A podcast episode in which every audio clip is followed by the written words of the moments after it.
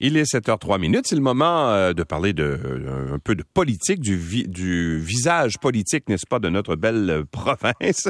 Et on le fait ce matin avec Michel Courchaine, qui va être avec nous toute la semaine. Bonjour, Michel. Bonjour, Louis. Alors, évidemment, votre passé, Michel, est plus, plus à faire. Votre, votre CV, si on peut dire, député de Fabre, ex-vice-première ministre du Québec, ex-ministre de l'Éducation. Mais il me semble qu'on vous a peu vu au cours des dernières années, n'est-ce pas? C'est vrai, ça a été un choix. J'ai quitté la politique en septembre 2012 et euh, volontairement, j'ai voulu euh, retourner dans l'anonymat le plus complet. Euh, je pense Pourquoi? Parce que ben, la, la, la, vie euh, publique a été très prenante, euh, surtout dans les dernières années. ouais, puis euh, ouais, puis c'est c'est émotivement aussi très prenant. Puis à un moment donné, tu as besoin de de te retrouver, de, de et, et, de redéfinir une nouvelle carrière aussi, parce que quand tu quittes, euh, faut que la vie continue, faut payer les factures aussi. Alors donc j'ai volontairement voulu m'éloigner de la place publique et du commentaire, même si j'aime beaucoup l'analyse politique J'en ai fait depuis, euh, tu sais, dans mon salon. Euh, j'ai toujours aimé euh, la joute politique. j'ai continué pendant dix ans à la faire dans ma tête. Et là, concours de circonstances, je suis avec vous ce matin. Je suis presque la première surprise de ce retour, mais je le fais avec énormément de, de plaisir et d'intérêt. Mais, mais justement, qu'est-ce qui fait qu'à un moment donné, bon, je comprends là que ce que ce que ce que ce que vous dites, Michel, c'est qu'à un moment donné, on, on, a été tellement à l'avant-plan, puis surtout dans les dernières années, tout ça, puis tu dis, ben peut-être qu'un peu de recul, ça pourrait faire l'affaire. Et puis à un moment donné, ça revient. C'est fort quand même la politique, hein. ah, écoute, c'est puis puis euh, je suis pas la seule à le dire. Là, il y a plein d'ex-élus qui, qui témoignent de la même chose. Ça fait partie de notre ADN. C'est comme, euh, ben c'est comme, on peut pas s'en détacher. Euh, il y a de l'adrénaline hein, dans la politique, mais il y a un intérêt réel. Je veux dire, on a, on, a contribué, on a été présent, puis on sait comment ça se passe. En fait, on, on connaît l'arrière-scène. Alors, alors ça, on, puis bon, probablement qu'on a le goût de partager cette arrière-scène-là une fois qu'on a qu'on a eu le recul nécessaire pour euh, s'éloigner un peu de la partisanerie, mm-hmm. euh, parce qu'il faut être objectif. Si on prend la parole, euh, comme je le fais ce matin, faut quand même, euh, ben, en tout cas pour moi, c'est important de garder un certain sens de l'objectivité et pour ça, ben faut, s'en détacher. Mais il reste que de pouvoir témoigner de notre expérience, de, de, mm-hmm. de, parler des coulisses de, de, la prise de décision.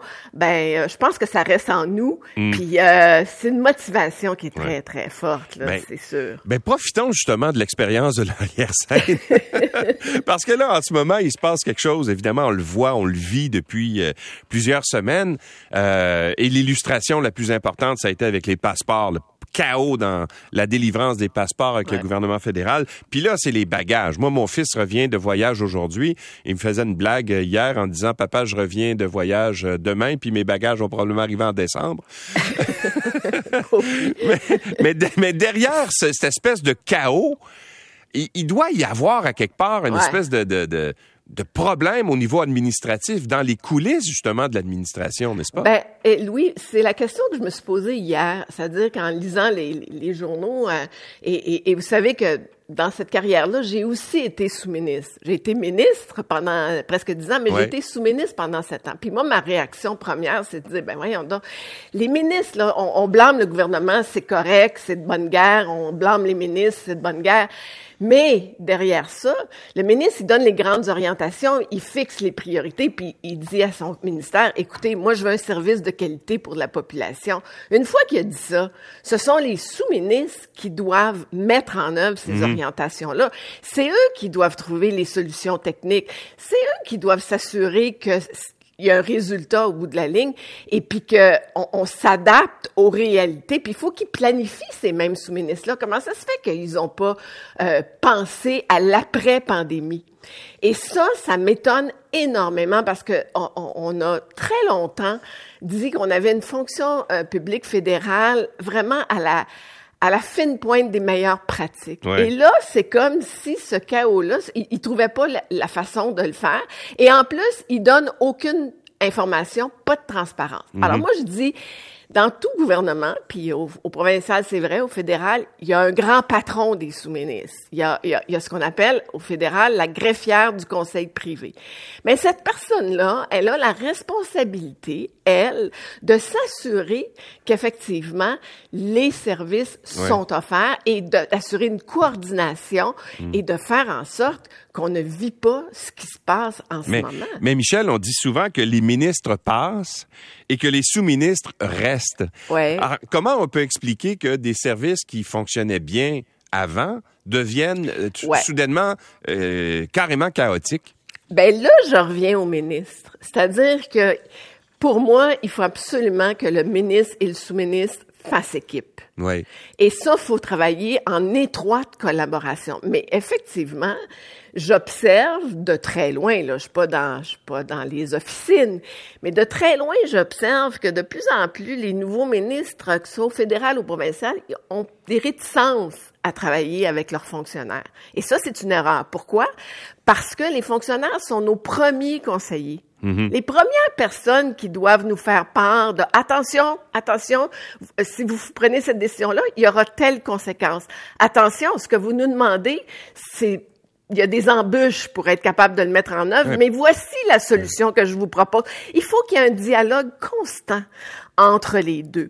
Et j'ai l'impression que ce gouvernement, on dit que le bureau du premier ministre Trudeau est très centralisateur et très contrôlant, euh, sont un peu plus dans l'image politique que dans le service à la population. Ils ont oublié, je pense, de s'occuper hmm. euh, de leur fonction publique. Et ça, faut investir dans la fonction publique dans, au sens suivant.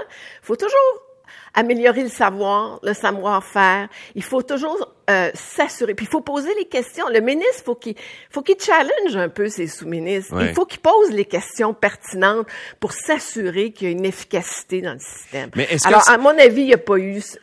il y a quelque chose là qui ne fonctionne pas là, en ce moment. Mais est-ce que c'est vrai que ça arrive, euh, particulièrement quand il y a des changements de gouvernement, par exemple? Alors, je sais pas, tu as eu un gouvernement pendant quatre ans qui a euh, géré d'une certaine façon avec une certaine vision.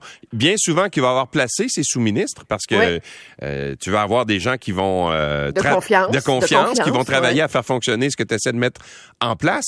Est-ce que ça arrive qu'il y a de la réticence de la part des sous-ministres? Ah ben oui, c'est sûr. Ouais. Ben oui, ben, mais, mais c'est pas tant de souvent c'est pas tant des sous-ministres. Encore là, c'est une question de leadership. Ça prend des personnalités qui ont le leadership et l'autorité morale auprès de leurs troupes. Alors, c'est pas tant le sous-ministre parce qu'il est très conscient, en tout cas, normalement, il est très conscient de sa responsabilité et de son imputabilité. Il y a des comptes à rendre. Mais il peut y avoir des réticences auprès des, des, des, des, des fonctionnaires qui sont, euh, qui sont eux les exécutants. Euh, mais encore là, c'est une. Puis ça, on retrouve ça dans des entreprises. Là, c'est pas juste au gouvernement. Et c'est là qu'il faut bien s'entourer, puis il faut savoir choisir. Euh, nos principaux collaborateurs qui démontrent ce leadership dans l'action, dans, mm. dans la capacité de rassembler. Alors oui, le ministre, faut qu'il démontre son leadership en travaillant étroitement avec sa, fonction publique, mais en posant les bonnes questions. Mais euh, les, les, dirigeants des ministères, parce que les sous-ministres, eux, leur job dans la vie, c'est de s'assurer que le ministère exécute ce que doit être exécuté. Puis je termine, Louis, en disant une chose qu'il faut pas oublier, c'est qu'en 2005, euh, le gouvernement fédéral a créé ce que moi j'appelle un énorme mammouth, là, Service Canada. Et, Service Canada est responsable de 14 programmes de services à la population. 14 ministères. C'est énorme, c'est bien trop gros. À un moment donné, là, quand c'est trop gros, tu peux pas, ça devient un paquebot qui est extrêmement lourd à tourner, puis on oublie le sens des priorités, puis on s'enfarge dans la lourdeur bureaucratique. Et moi, quand j'ai vu qu'il créait... oui, Quand j'ai vu qu'il créait un comité pour essayer de voir ben ce qui se passait avec les passeports, je disais, à ben court terme, il y a un comité, ça n'a jamais rien réglé de façon ben rapide, urgente. Tu sais. Ben, exactement. Alors là, il faut se mettre en mode gestion de crise. Puis la gestion de crise, ben, ce sont ce sont les, gestionnaires des ministères qui doivent trouver les bonnes solutions. Michel Courchaine, ça a été un plaisir de vous avoir euh, avec nous ce matin. Puis on va être, euh, on va se faire plaisir à tous les matins jusqu'à vendredi. Très gentil, Louis. Le plaisir est pour moi. Bonne journée. Au revoir à demain. Au revoir.